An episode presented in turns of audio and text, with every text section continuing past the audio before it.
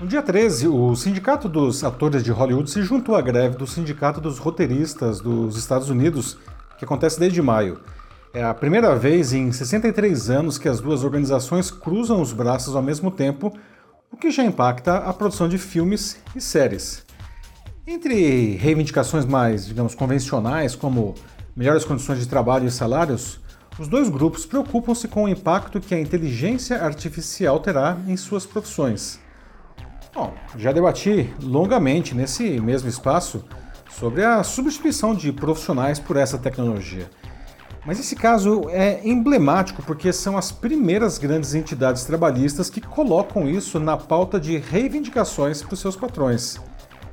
E é curioso porque no atual estágio de desenvolvimento da inteligência artificial não se vislumbra que ela substitua consistentemente atores ou roteiristas em grandes produções como filmes ou séries. Isso não quer dizer que, com o avanço galopante de sua evolução, não possa acontecer em algum momento.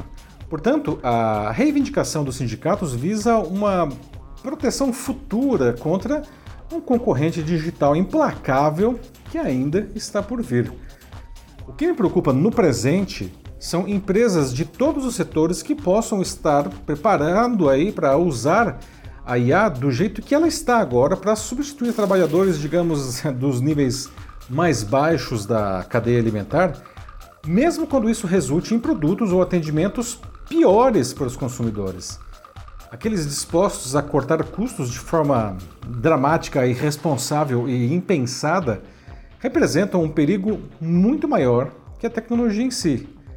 Como dizem por aí, isso é tão Black Mirror eu sou Paulo Silvestre, consultor de mídia, cultura e transformação digital, e essa é mais uma pílula de cultura digital para começarmos bem a semana, disponível em vídeo e em podcast.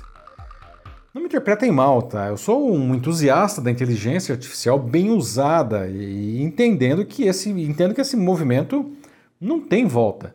E nem deveria ter. Quando aplicada de uma maneira consciente e responsável, a IA traz inegáveis benefícios a empresas e a indivíduos. Nós mesmos já somos muito beneficiados em nosso cotidiano em incontáveis aplicativos que nosso celular já tem aí, não? E só existem graças a ela. Mas a inteligência artificial não é uma panaceia. E isso ficou claro com o popularíssimo ChatGPT lançado em novembro e que provocou aí uma explosão de discussões e de uso de IA, além de uma corrida para empresas demonstrarem, enfim, que estão nesse barco. Depois do frisson criado pela sua capacidade de manter conversas consistentes sobre qualquer assunto, as pessoas começaram a perceber que muito do que ele fala são verdadeiras bobagens.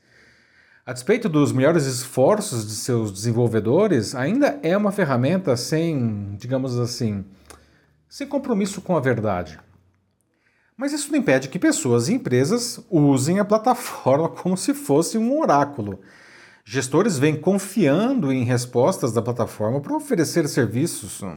Alguns chegam a alimentar o sistema com dados sigilosos de seus clientes. É uma calamidade se considerarmos que a ferramenta não promete nenhuma segurança nisso.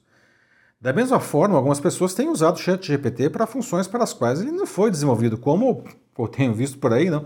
Gente fazendo terapia com um sistema que é incapaz de desenvolver empatia ou que sequer sabe realmente o que está falando. Afinal, todas essas plataformas simplesmente encadeiam palavras seguindo análises estatísticas a partir de uma gigantesca base de informações com as quais elas foram treinadas. O problema não é, portanto, usar a tecnologia, e sim usar mal uma coisa boa. Se o objetivo for somente economizar custos, essa é uma economia porca. Não? Que resulta em uma queda dramática na entrega ao público.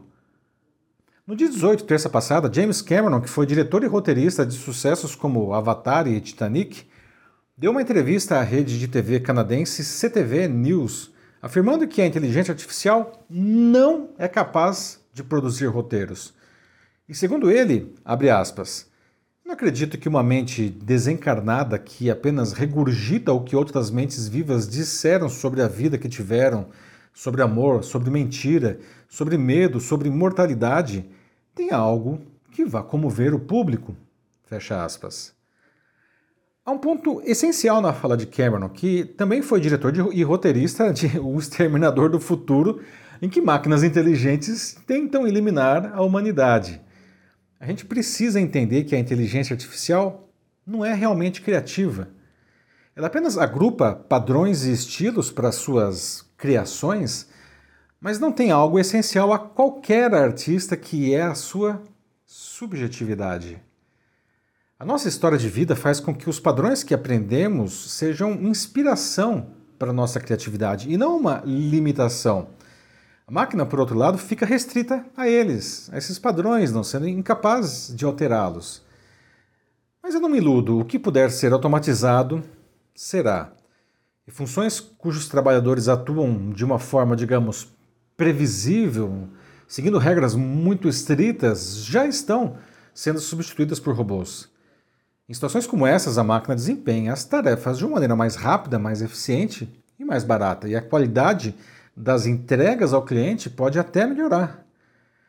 Nos demais casos, a inteligência artificial não deveria ser usada como uma ferramenta para substituir profissionais, e sim para torná-los mais eficientes nas suas atividades, oferecendo a eles sugestões e informações que jamais conseguiriam ter sozinhos pela, enfim, suas limitações humanas. Bom, em outra frente, o Google está tentando, testando com alguns jornais um sistema baseado em inteligência artificial capaz de escrever textos a partir de informações que lhe forem apresentadas.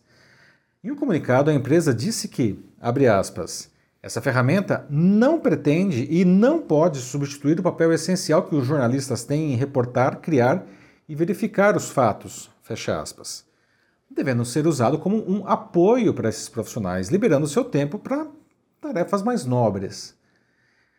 Resta saber se, uma vez lançado, o produto não será usado por editores para justamente enxugar mais as já minguadas redações, mesmo que isso resulte em publicações suscetíveis a erros e menos criativas. É interessante que, na mesma entrevista, né, o Cameron, o James Cameron, ele explicou que Sobre os roteiros, não, abre aspas. Nunca é uma questão de quem os escreveu, mas de serem boas histórias, fecha aspas. Só faltou definir de maneira inequívoca o que, que é boa. Alguns filmes têm roteiros escritos por humanos que são muito ruins, né? e mesmo assim são, são feitos. Para escrever aquilo, talvez a inteligência artificial bastasse. Isso vale para roteiristas, atores, jornalistas e qualquer profissional que se sinta ameaçado pela tecnologia. A melhor proteção que podem ter contra os robôs é fazer melhor o que eles é, são capazes de entregar hoje. Não? Agora, nós, como clientes de todos esses serviços, também temos um papel importante. Não podemos aceitar que produtos ruins nos sejam empurrados Muitos gestores tentarão usar esses recursos assim. Com isso, perderemos nós e os profissionais, todos vítimas dessa tecnoganância. Isso não pode passar e muito menos se normalizar. É isso aí, meus amigos. Como fica claro, existem boas e más maneiras de usar a inteligência artificial em nossa carreira e em nossas empresas. Como distinguir uma da outra? Será que estamos tirando proveito de todo esse potencial do jeito certo? quiser debater sobre isso em sua empresa ou instituição, mande uma mensagem aqui para mim que vai ser um prazer conversar com vocês. Eu sou Paulo Silvestre, consultor de mídia, cultura e transformação digital. Um fraternal abraço. Tchau.